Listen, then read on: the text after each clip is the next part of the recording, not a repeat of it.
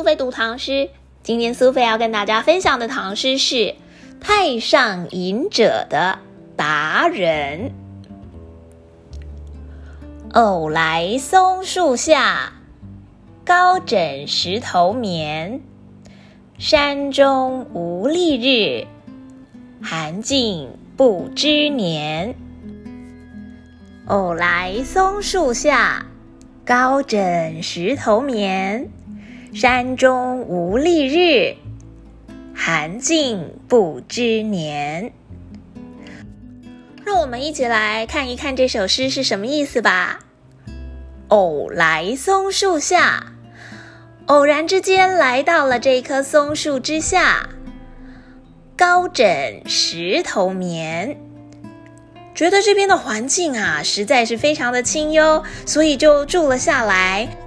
每天过着简朴自在的日子，甚至啊，还靠在石头上睡觉。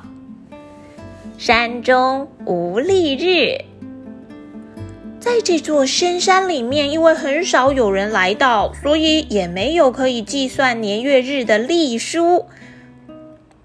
寒尽不知年，只知道我在这里过了一个又一个的冬天。不过，到底是过了几个冬天，也记不清楚了。偶来松树下，高枕石头眠。山中无历日，寒尽不知年。作者太上隐者是唐朝的诗人，对于他的姓名啊，还有事迹，我们几乎是一无所知的。只知道他隐居在终南山中，过着远离尘嚣的日子。这首诗既然题目叫做《达人》，那想必是有人在山中发现了太上隐者，觉得好奇，所以问他是什么样的人，为什么住在这里，在这里到底住了多久？于是太上隐者就唱了这首诗来回答这个人的问题。终南山在唐朝的地位是非常特殊的，因为这座终南山其实离京城长安非常的近，所以呢，如果古代的这些读书人他想要求官，就常常刻意在终南山上隐居。后来呀，只要是朝廷为了要拉拢这些文人雅士，而这些隐居的人果然也受到了重用。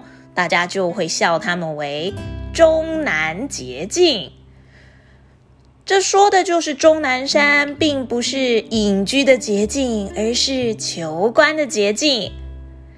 写作本诗的太上隐者，他的姓名事迹都没有人知道，又刻意留下这首诗，说不定也是很想要走上这条终南捷径的一员哦。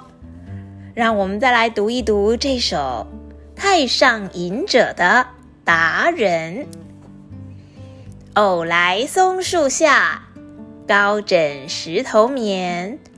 山中无历日，寒尽不知年。偶来松树下，高枕石头眠。